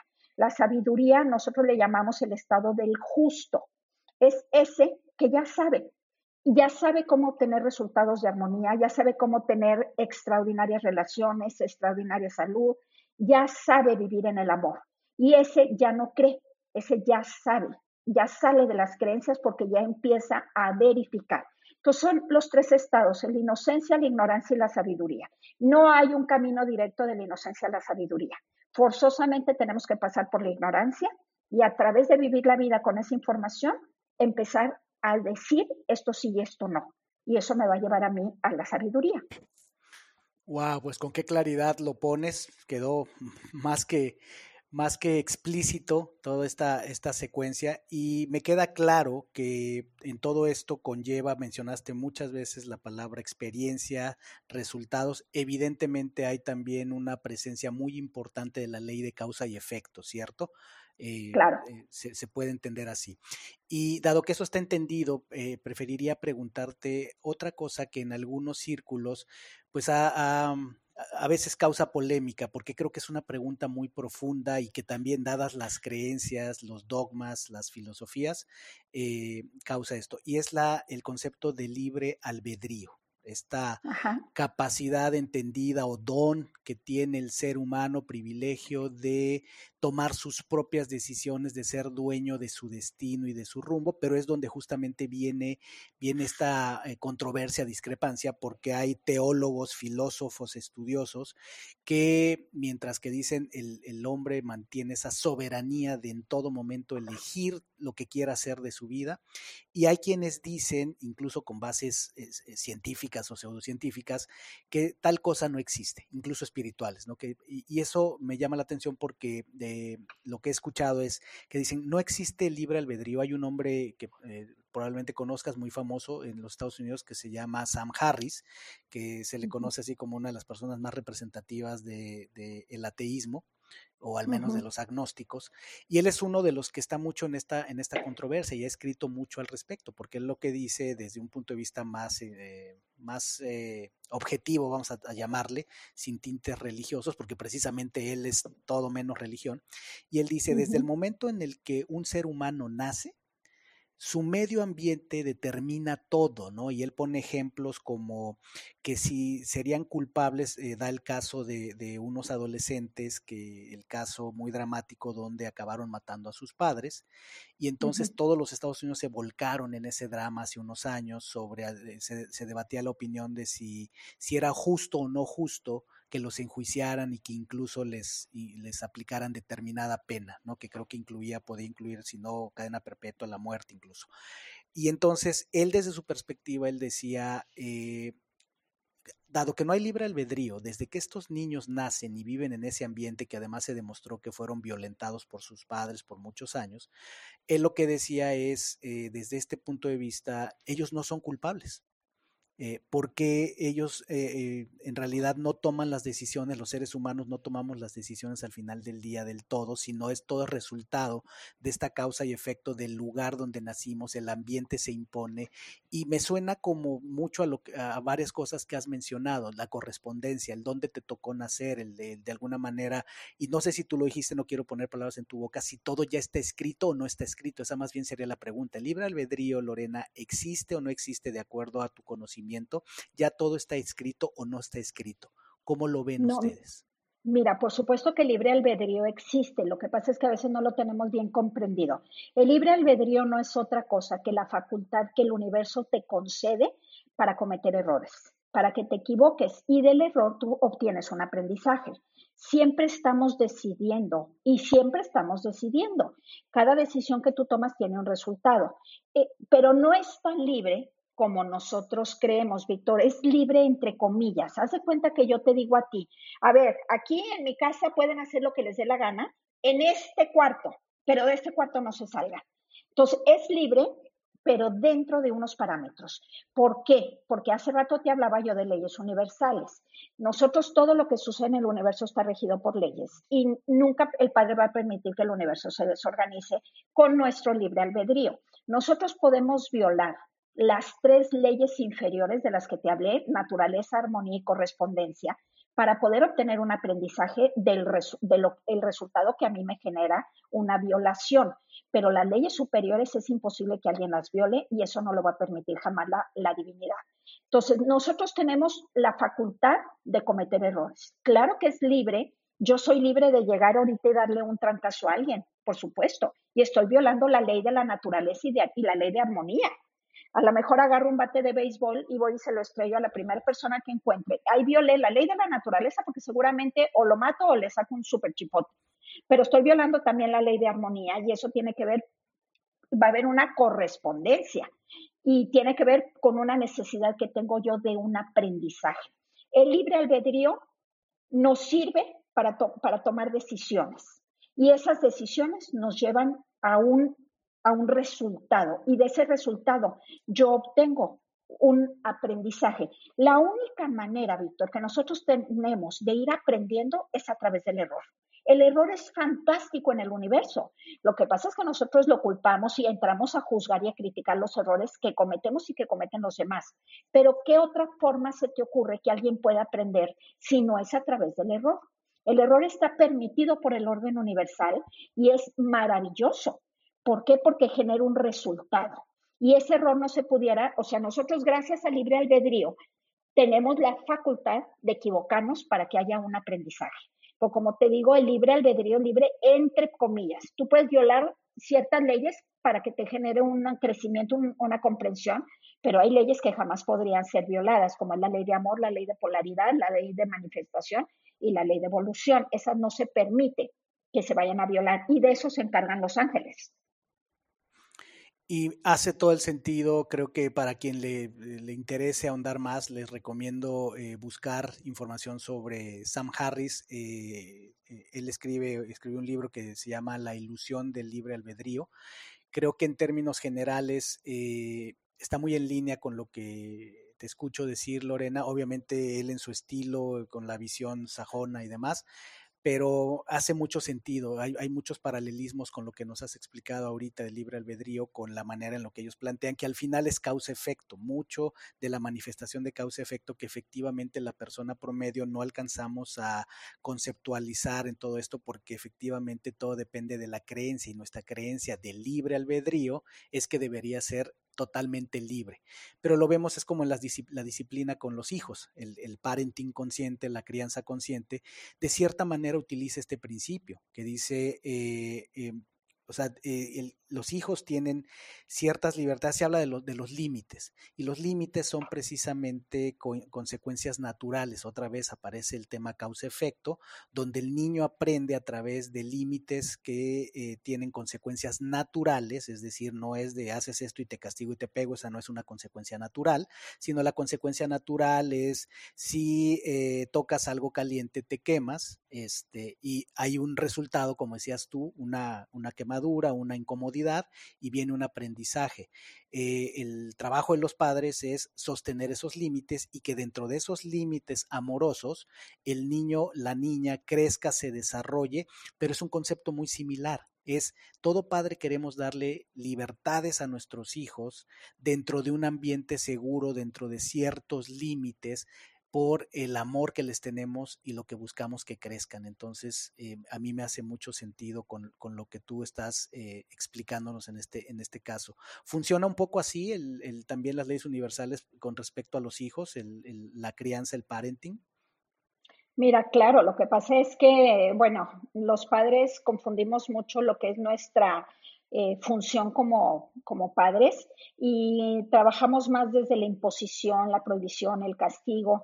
Los papás generalmente no estamos preparados para darles una educación armónica a nuestros hijos y lo hacemos mucho a través de los, el estar imponiendo y, y, también interfiriendo.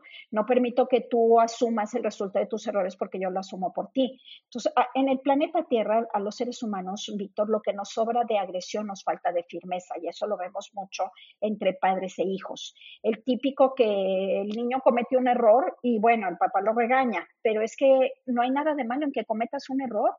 Mira, te voy a poner un ejemplo así muy rápido, hablando de padres e hijos. Eh, supongamos que estamos cenando en la casa, en familia, y un niño se descuidó y tira la leche. Bueno, es un error, no hay nada de grave en eso. Gracias al error que comete, él puede aprender cómo no descuidarse. Pero ¿qué hacen los padres? Inmediatamente el regaña. Estás descuidado, no te fijas, ya ves. ¿Y qué hace la mamá? Inmediatamente va por el trapo y limpia el error que cometió el otro, la leche que tiró el otro. Y entonces ahí nos faltó firmeza y nos sobró agresión.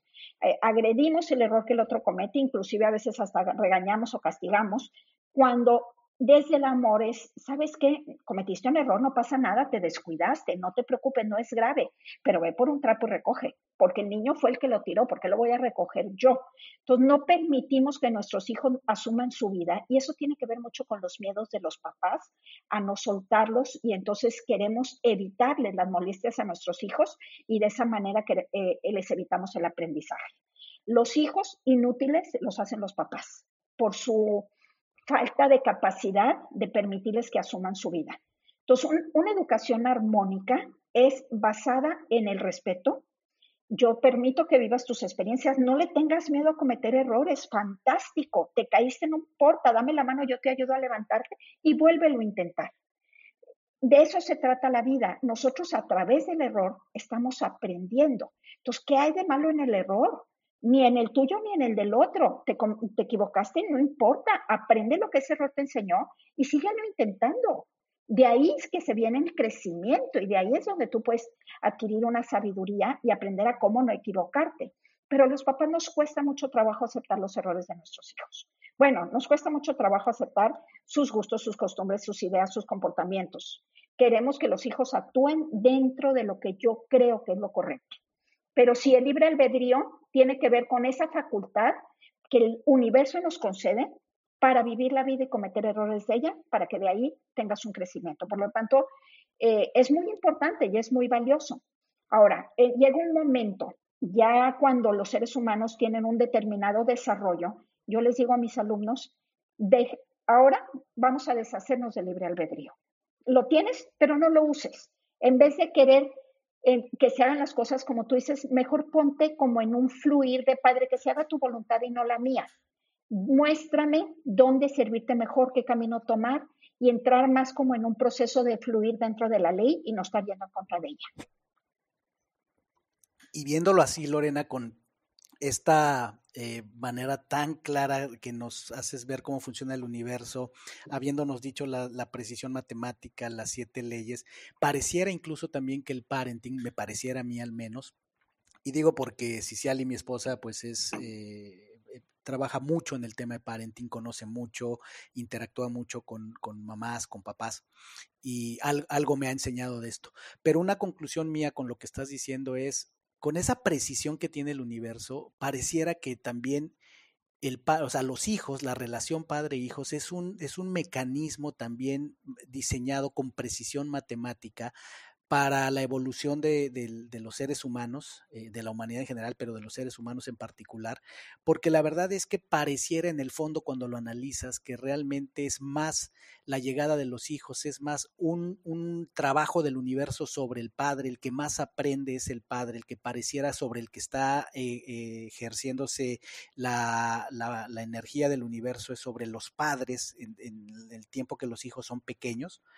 Nosotros tenemos esta idea de que nosotros estamos aquí para enseñarles, para, para guiarlos, pero la verdad siento que eh, hay mucho de que es un proceso al revés. En realidad lo que está ocurriendo es mucho del trabajo de los niños, sobre todo, ya dijiste las edades de 0 a los 12, son diferentes situaciones de los 12 a los 18, eh, es realmente una, una, un entrenamiento invisible, un entrenamiento que no lo tenemos conceptualizado porque creemos que somos nosotros a ellos. Por supuesto, estamos ahí para guiarlos porque tenemos un cuerpo con más energía, con más fuerza, pero energéticamente a mí se me hace que realmente está diseñado el universo para que los hijos más bien vienen a entrenarnos a nosotros. ¿Tú qué opinas de eso? Mira, primero que nada te digo que son los hijos los que escogen a los padres y no al revés. Los hijos asesorados por las grandes inteligencias del universo, cuando se hace su destino y se planea el regreso para volver a ocupar otro cuerpo físico dentro de los mundos tridimensionales, se requiere que los hijos entren con esos padres perfectos y exactos que tengan o la sabiduría o la ignorancia suficiente y perfecta para ese hijo. Entonces los hijos escogen a los padres, pero los padres yo, yo algo que les digo mucho siempre es, no porque hayas tenido un hijo, quiere decir que seas su dueño. Nosotros nos adueñamos de los hijos cuando realmente no eres el dueño, eres el padre que es mucho más grande o la madre, que es una función muy hermosa del universo.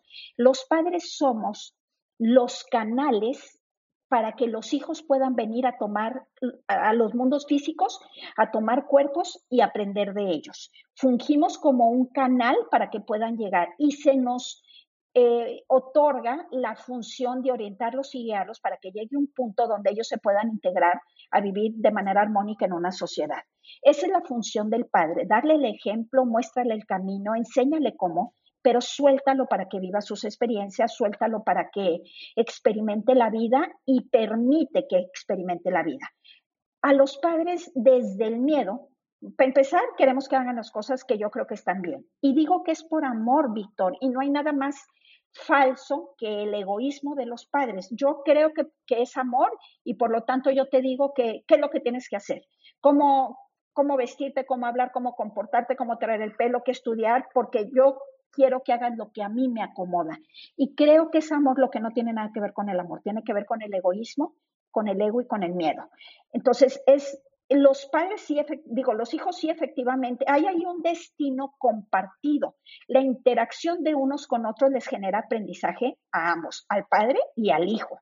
Y no es casualidad que ese hijo haya nacido precisamente de ese padre. Son los hijos los que orientados por los grandes maestros del universo llegan al padre y a la madre precisa, perfecta y exacta. Y ahí, cuando nace, empieza a haber una, una compartir, porque el aprendizaje es un proceso que se da de manera individual. Yo, siempre, yo les digo siempre, nadie puede aprender por otro, es un proceso individual. Tú no le puedes decir a tu hijo, ay, quédate en la casa, yo voy a la escuela por ti. Pero, sin embargo, Víctor, nadie puede aprender sin el otro es del compartir, de la convivencia diaria con los demás, como se va generando ese aprendizaje, porque a través de los demás tú vas desarrollando facultades del amor como la paciencia, la tolerancia, el adaptarte, el asumir, el aceptar y respetar, que no se daría si no nos tuviéramos unos a los otros, no tuviéramos ese compartir. Entonces ahí hay un una propósito doble. El hijo aprende de esos padres y los padres aprenden de esos hijos. Eso es parte de la maravilla de, la, de la creación, del diseño perfecto del padre. Se necesita de esa interacción para que se dé ese crecimiento. Entonces, los padres aprenden mucho. ¿Por qué? Porque tienen que vencer sus miedos, porque tienen que aprender a soltar, porque tienen que aprender a respetar dentro del ego o desde el ego y desde el miedo, queremos que el hijo actúe como yo creo que está bien. Pero a lo mejor el hijo trae otro plan diferente y otro destino diferente. El amor está no en querer que el otro cambie. El amor está en decirle, ¿sabes qué? Voy a trabajar en mi interior, voy a cambiar yo para aceptarte a ti tal cual tú eres, para respetarte y para apoyarte independientemente de lo que tú decidas hacer. Ese es el amor de un padre por el hijo. Normalmente es al revés. Yo quiero que tú hagas las cosas como yo digo, porque yo creo que yo sé lo que es bueno para ti. Y ahí ya nos equivocamos. El verdadero amor no está en cambiar al otro, sino en transformarme yo para hacerle de mejor servicio. Me encanta. Ay, Lorena, tantas cosas que hablar y definitivamente eh, eh, habrá, tendremos que crear otras ocasiones para hablar. Hay dos, dos, dos conceptos más que me gustaría rebotar contigo antes de, terminar este episodio. Uno de ellos, y creo que es muy pertinente, dado todo esto que hemos estado hablando, Lorena, eh, yo creo que ya nos pone en, en, un punto en el que puedo hacerte esta pregunta si todo está calculado matemáticamente, si hay leyes que se pueden violar, pero el universo se encargará de darnos los aprendizajes, si hay leyes que no se pueden violar, ¿cuál es tu, interpretación con el estado actual de la humanidad? en el punto evolutivo en el que estamos, el nivel de conciencia en el que estamos, la historia en la que estamos, ya en conjunto como humanidad, y entiéndase concretamente que estoy hablando, por ejemplo, la situación que estamos viviendo, la pandemia, eh, hay mucho miedo, hay mucha incertidumbre y no puedo generalizar, habrá lugares donde no hay tanto y habrá donde hay mucho, ¿no? Pero ¿cuál es tu visión o la visión de Escuela Magia del Amor con respecto a si todo está matemáticamente calculado con mucha precisión? ¿Qué, ¿Qué, está pasando con la humanidad? ¿Cómo se explica esto? Y cómo seguramente el mundo, probablemente si las leyes eh, superiores no se pueden violar, pues no necesariamente se va a destruir, ¿verdad? Eh, ¿Cómo lo ven ustedes? Es que hasta lo que consideramos nosotros destrucción puede ser bastante perfecto. Mira, en el universo nada se sale de, un orden. El universo está regido por inteligencias muy, muy grandes y por uh, inteligencias muy amorosas y siempre hay un propósito. El propósito siempre en todos los casos es pedagógico, es ese, aprendizaje. Pero nosotros no estamos solos, Víctor, estamos siempre guiados por maestros de sabiduría y protegidos por ángeles. Si algo sucede, cuando algo sucede, es porque está dentro de las leyes y si no, no podría suceder. Todo lo que sucede y existe corresponde a un propósito de amor del, Padre. Y si sucede y existe es porque está permitido por las leyes universales. En el universo no hay nada malo, Víctor, y tampoco hay nada bueno. Es nuestra mente que desde su ignorancia interpreta las cosas como buenas o como malas o como injustas. Una pandemia no es otra cosa que un suceso donde seguramente el planeta se está reorganizando y reacomodando. Estamos por entrar en una nueva era. Se, se requieren ciertos reacomodos, pero en este tipo de situaciones siempre están siendo guiadas y dirigidas por maestros de amor y por seres de amor. Que nosotros no lo entendamos y se conecten los miedos profundos y todo el ego que ya, lo, que ya conocemos de la humanidad, eso tiene que ver con nuestra ignorancia. Si ya sabemos, todo lo que existe siempre está dentro de la ley, Víctor. Los maestros y Dios no tienen límites. Si ellos quisieran, podrían evitar esto que está sucediendo en un segundo con mover un dedo. Lo podrían evitar. ¿Por qué no lo hacen?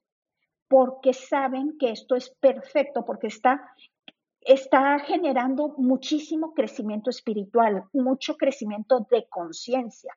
Que tenga que morir uno, dos, quinientos o cien mil o los que sean, eso no es grave para el universo, es grave para nuestra mente humana. La muerte no tiene nada de malo, es tan hermosa como el mismo nacimiento.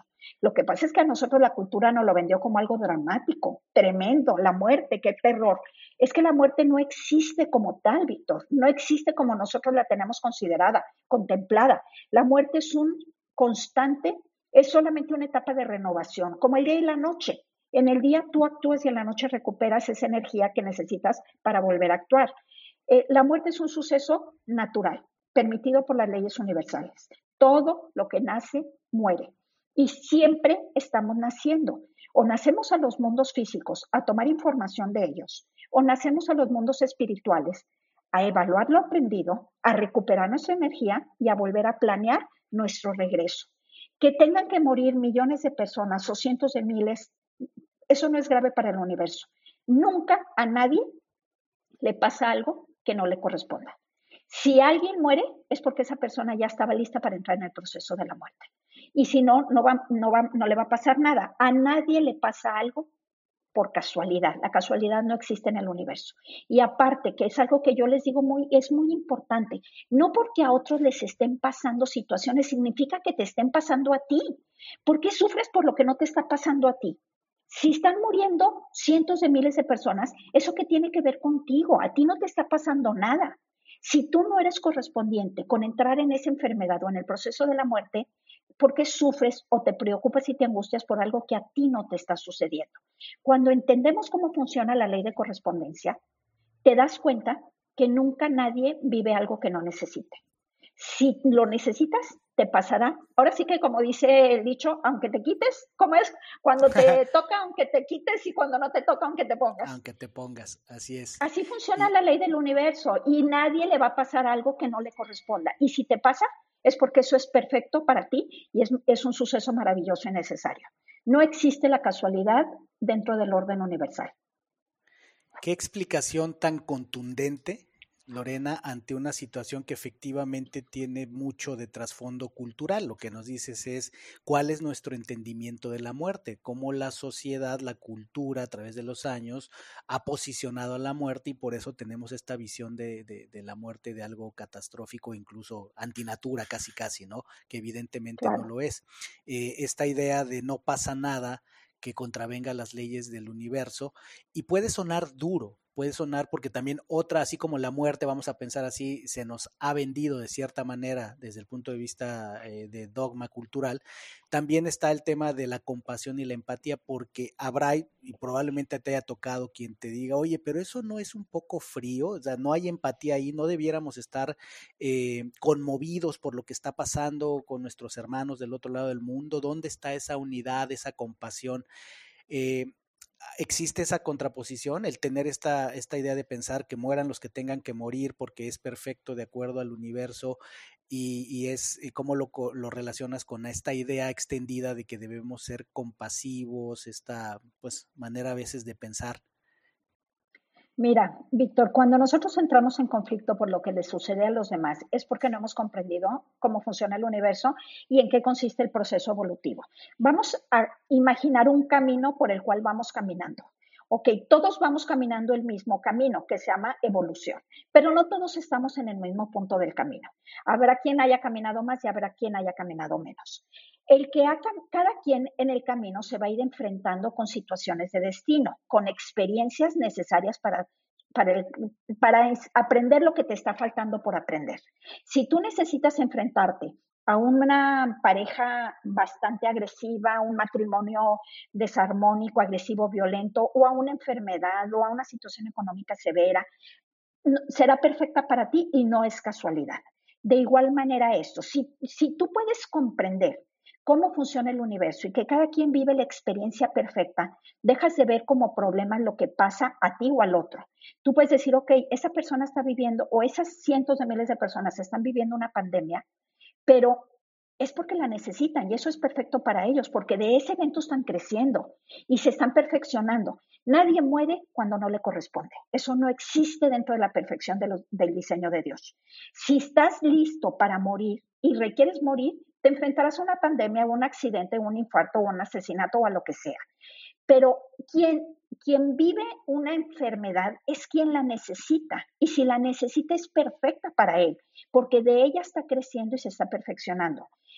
El sufrir por lo que les pasa a los otros es porque no estás comprendiendo que eso que la gente cree que es malo no es malo sino bueno. A mí alguien me dice, es que ¿por qué pasan cosas malas? Lo que tú crees que es malo es buenísimo porque estás aprendiendo. De lo bueno no aprendes, no aprendes de lo lindo y de lo armónico, aprendes de lo difícil, de lo que te confronta, de lo que te cuesta trabajo. Y si sucede, ¿a quién le sucede? Porque no porque le esté pasando al otro quiere decir que te esté pasando a ti. Si tú sufres por lo que les pasa a los demás, a los demás no los beneficias y a ti te resta mucha energía vital. Sufrir por lo que le pasa al otro no le sirve al otro y no le solucionas nada al otro yo misma les digo, si, si sufrir, si el que tú sufras beneficia al otro, yo misma te invitaría a que sufrieras, pero no le sirve ni al otro ni a nadie y a ti te perjudica mucho. Pero ¿quién sufre? Sufre el que no comprende que nadie vive una experiencia que no sea perfecta y necesaria para él. Y que si la vive es porque es perfecta y es maravillosa y le está generando un crecimiento. Que está sufriendo, sí, sí sufre. Que duele, sí, sí duele. Claro que duele, pero va a pasar va a entrar en ley de saturación, va a tener un crecimiento. Y cuando pase, Víctor, ese dolor va a ser más fuerte, va a ser más grande, va a ser más libre, va a volar más alto, con mayor libertad, gracias a lo que tuvo que vivir.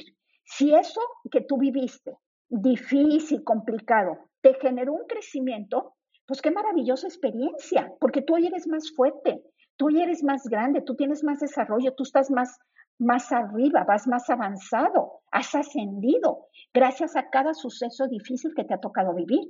Por lo tanto, no es malo, es perfecto y maravilloso. Y si tú sufres es porque no estás comprendiendo eso. No sé si me explico.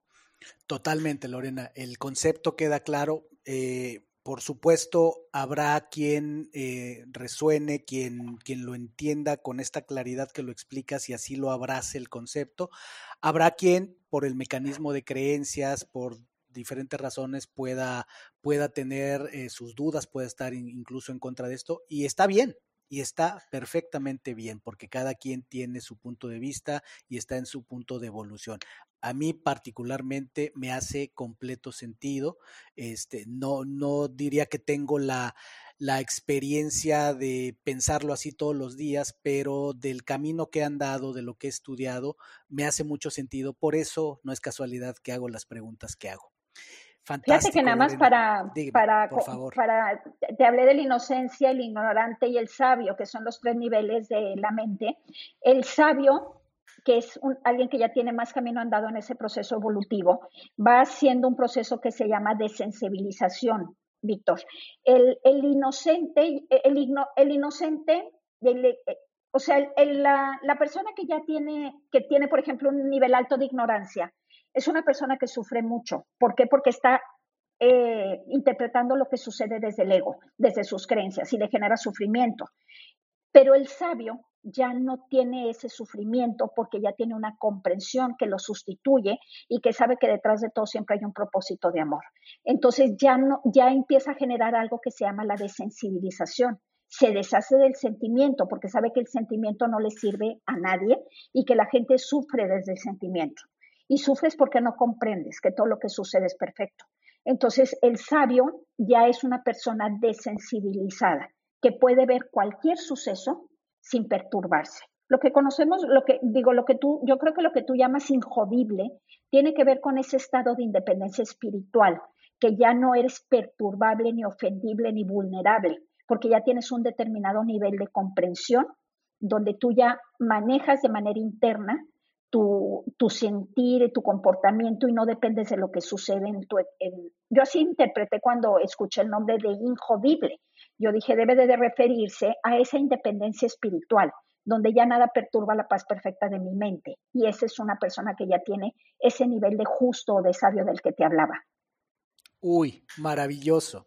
Y fíjate que te platicaba que eh, hacemos estas dos preguntas al final y que ha sido una gran experiencia escuchar las definiciones. Y la verdad, Lorena, te diría, es la primera vez que no veo necesidad de hacer esas dos preguntas clásicas, porque una ya la acabas de responder de manera magistral. ¿Qué es para ti ser injodible? Me parece ah, eh, que la... Me adelante un poquito. Enmarcar. No, no, no, maravilloso. Es que fíjate que, encuentro mucho valor en decir esto, lo digo honestamente. E, es tal el nivel de conocimiento, eh, la fuerza de, de, lo que nos estás eh, compartiendo, que es la primera vez que no veo necesidad de terminar el episodio haciendo esas dos preguntas, porque la de cómo funciona el universo, bueno, vaya que nos diste detalles precisos, prácticamente un, un, mapa de cómo funciona el universo. Entonces preferiría eh, hacer esta última pregunta, eh, que es tal vez más una curiosidad personal con respecto a que a mí no deja de maravillarme la historia eh, de Gerardo Schmedling, como cuando he escuchado de otras personas que podríamos llamar de, iluminados o mentes elevadas, eh, con todo lo que ya nos contaste. La duda que yo tengo pregunta es, esas enseñanzas que él dejó, eh, con todo este trasfondo que nos mencionaste, cómo llegaron a él y demás, él deja este cuerpo de conocimiento, ¿no? Como un legado.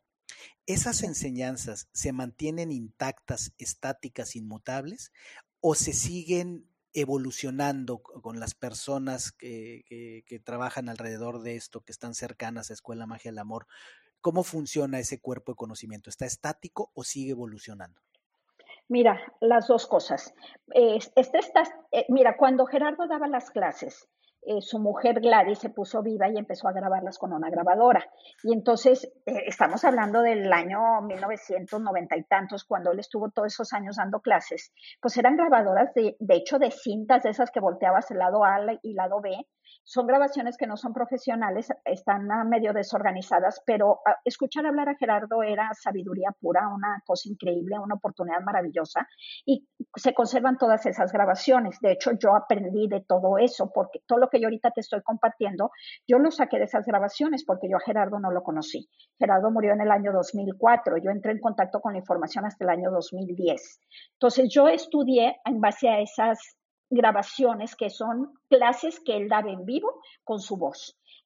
Sus hermanos, dos hermanos, Enrique y Ricardo, se quedan con el derecho de esta información y en Colombia de alguna manera lo transmiten. Que, también qué ha pasado, que algunos de sus discípulos que estudiaban con él han estado ahora compartiendo y facilitando la información. Y ahí es donde viene lo de que algunos deciden modificarla. Eh, por ejemplo, algún facilitador va a dar un taller y toma ciertos conceptos de Escuela de Magia del Amor, pero también le agrega otros de su cosecha. A lo mejor hay gente que, algunos facilitadores que además de tener a los estudios de Escuela de Magia del Amor, tienen a otros estudios. Y yo me, yo he ido a conferencias o he visto pláticas donde me doy cuenta que mezclan lo de Gerardo con neurociencia y con programación neurolingüística y luego con enneagramas y luego con biodecodificaciones y ya hicieron una mezcla ahí de información. Puede ser muy buena, yo no digo que no y son gentes que hacen un trabajo maravilloso, eh, pero el quien la quiera tomar pura tal cual, está todos los materiales que Gerardo dejó con su voz. Yo en lo personal, Lorena Villarreal, para mí es un compromiso enorme conmigo misma y con la gente que, con la que yo comparto de mantener la pureza de la información lo más pegado a lo que Gerardo dejó. Yo soy purista totalmente, Víctor. Siempre les digo a mis alumnos, yo hago un compromiso contigo de que no le agrego ni le quito. Trato de mantener, yo no digo una palabra que no haya dicho Gerardo, un concepto que no venga de él, porque a mí se me hace una información tan extraordinariamente perfecta que como yo me atrevería a modificarla. No, no, no le falta nada, es maravillosa, es muy fácil de entender. Entonces, hay, hay facilitadores como yo que somos puristas, que nos mantenemos apegados a, tal cual Gerardo la dejó, y habrá otros que decidan modificarle ciertos puntos y agregarle y cambiarle. Eso ya depende de quién lo facilite. Esto quiere decir que Escuela Magia del Amor no es la única expresión o el único canal de las enseñanzas de, Gerardo. ¿Hay, hay, hay otras, otras vertientes? No, es eh, los que, lo que se llama Escuela de Magia del Amor es esto. Lo que pasa es que no está muy, hay un unos asuntos hay un poquito como de fondo, porque los dos hermanos de Gerardo, que son dos hombres ya grandes, Ricardo y Enrique, se quedan con los derechos y los, los facilitadores algunos decidieron no estar aliados con ellos o alineados a ellos y entonces comparten información por su cuenta. Y, al, y, comparten igual algún taller de escuela de magia, pero también comparten otros talleres por su cuenta por no estar a, tiene que ver un poquito ahí con los derechos de autor. Entonces, sí hay quien modifica y hay quien, pero realmente no hay una estructura como tal donde nos estén diciendo cómo dar una clase. Eh, que tú digas que alguien te, que te dan un formato, no. Yo lo que hago es apegarme a, a las clases que daba Gerardo Schmeling tal cual y me limito exclusivamente a eso pero hay quien sí decidió mezclar y, hace sus propias combinaciones, a lo mejor por no aliarse con, los hermanos, ¿sí me entiendes? Como por no, no reportar, por así decirlo. Entiendo, sí, y vaya, ya son cuestiones también muy del, del, de este plano, de la tercera dimensión, muy del plano físico que se dan, que las vemos comúnmente, ¿no? Lo relevante no es eso, lo relevante es, eh, me, encanta quedarme con esta idea de, tú le llamas purismo, ¿no? Este, este, este respeto, este honor que tú le das a las enseñanzas, porque lo que me queda claro es que son tan avanzadas, tan profundas y tan poderosas, que ni para qué le metes más, ni para qué le mezclas, inventas. Si logramos digerir un, un, un, extracto, aunque sea, no todo, algo que logremos digerir de esto en puro, estaremos muy avanzados, muy evolucionados eh, y ya estarle extendiendo, bueno, pues ya es, este, eh, eh, desde mi punto de vista, no es, no es, no es prioritario. Así es que, híjole, Lorena, increíble, tal cual como, como me lo imaginé y mucho más, mucho más esta conversación que tenía tantas ganas de tener. Me quedo con muchas más ganas este, de, de, de, conocer más de Escuela Magia del Amor, de tener más conversaciones contigo, pero no quiero dejar de felicitarte porque a partir de que tuve ese contacto contigo, de que Cicial y mi esposa también lo tuvo, eh, te he seguido y se nota la pasión, la pasión por mejorar eh, a las personas desde el punto de vista más poderoso que puede ser ayudar a las personas, que es elevando la conciencia, que es donde pretendemos, pretendo yo junto con mi equipo y con las personas que, les, eh, les gusta el trabajo que estamos haciendo, pues creo que estamos en la misma frecuencia de poner nuestro grano de arena en elevar la conciencia, que es así como le llevamos, elevar el espíritu humano, que es atemporal, infinito e inconmensurable. Eh, te agradezco muchísimo, Lorena. Por favor, cuéntale a las personas dónde pueden contactar contigo con esta sabiduría. Eh, sé que estás trabajando arduamente para seguir llevando el mensaje. ¿Dónde es la mejor manera de contactarte? Mira, Víctor, yo comparto información todos los días de muchas maneras y por muchos canales.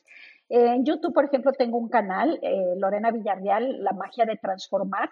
Ahí estoy subiendo videos constantemente. Y también tengo en, Instagram, Lorena Villarreal de la Garza, y en Facebook, Lorena Villarreal, La magia de transformar. Tengo una comunidad de WhatsApp que ya son más o menos 2.000 personas, donde reciben de manera gratuita todos los días información. A mí con que me hagan llegar a eh, a través de una de las redes sociales que quieren pertenecer a la comunidad y se les agrega con mucho gusto. Además, yo estoy impartiendo la maestría. Estos 17 módulos que te digo que Gerardo dejó, de estos 17 yo ya llevo impartidos 11.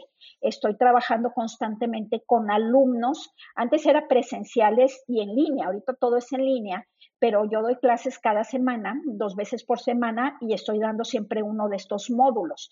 Y tengo alumnos de España, Colombia, Perú, eh, Ecuador, Chile, México, y, Estados Unidos. Tengo, son como siete países y se conectan conmigo y, lo tengo de manera, ahorita todo es en línea, obviamente, por lo del COVID, pero yo siempre estoy impartiendo estos talleres. Por ejemplo, el, el, lunes, dentro de dos semanas, el 3 de agosto, iniciamos un nuevo taller que se llama Incondicionalidad, una forma de amar, que es una belleza y ese eh, los alumnos lo van llevando en tiempo real, o sea, clases lunes y miércoles de 6 a 8 y va a durar 10 sesiones. Ahora, tengo una academia donde todos los talleres que yo doy se van grabando y después quedan grabados y la gente los puede descargar con, con toda facilidad. Todo esto que yo ya he ido enseñando está, está concentrado en una academia que perfectamente la pueden visitar si visitan mi página web www.lorenavillarreal.mx.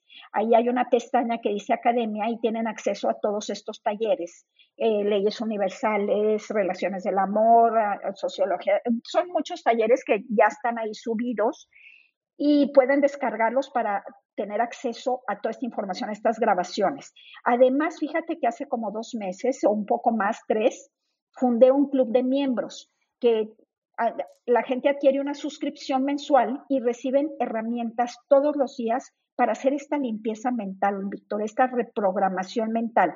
Yo les mando información de muchas maneras, audios, videos, grabaciones, meditaciones, eh, textos, frases de reprogramación, todos los días y el club está diseñado para, ir para irte dando las herramientas que tú necesitas para hacer la transformación. O sea, yo no puedo transformar a nadie. Yo le doy las herramientas, pero el trabajo es individual. Cada quien tiene que trabajar en sí mismo. Y el club de miembros está funcionando extraordinario. Ahorita ya tengo muchas personas que están suscritas y reciben información. Entonces, son muchas las formas. Ya sé que quieren estudiar la maestría, se agregan a nuestro plan de estudios. Ahorita te digo, estamos empezando por empezar incondicionalidad, pero cualquiera de los talleres que yo ya he dado están grabados y están en la academia para que los descarguen incluso conferencias cortitas de dos horas que doy, ahí están grabadas en la academia. Entonces la gente las puede descargar y tener acceso a ellas. Son muchas formas. O pertenecer a la comunidad de WhatsApp, que esa es gratuita, nada más me mandan un mensaje por Facebook o por Instagram y yo les hago la invitación para que se puedan unir. Así es que por formas de conectar contigo no, no, no paramos, lo cual me da muchísimo gusto. Tanto como el enorme gusto y placer, Lorena, el honor de tenerte aquí. Verdaderamente me quedo muy inspirado porque en algún momento lo dijiste eh, en, tu conversación. Realmente eh, la inspiración de hacer algo como Injodible es pensar en aquella persona, y siempre digo esta frase, no solo porque estés tú ahorita, pero la menciono muy seguido con mis invitados. Lo que más me, me da ilusión, me entusiasma es pensar aquella persona que va a escuchar el episodio que sea, en el momento correcto y preciso, que si lo ponemos en los términos que tú nos has compartido, en esa correspondencia perfecta, en el momento que una persona escuche un pedazo de episodio y es exactamente el pedazo de episodio de, la, de, la, eh, de voz de la persona que estaba a escuchar, yo ya hice mi trabajo y es para eso, para lo que hacemos esto. Te agradezco con todo el corazón, Lorena. Estaremos en contacto, mucho, eh, tus canales los pondremos como siempre lo hacemos eh, cuando publiquemos el episodio. Y te agradezco de todo corazón tu energía, tu apertura y el tiempo que nos has dedicado. Víctor, la agradecida soy yo, al contrario, me encanta y te agradezco que me hayas invitado. Yo estoy puestísima y saludo a todo tu auditorio con muchísimo gusto y espero seguir en comunicación. Así será.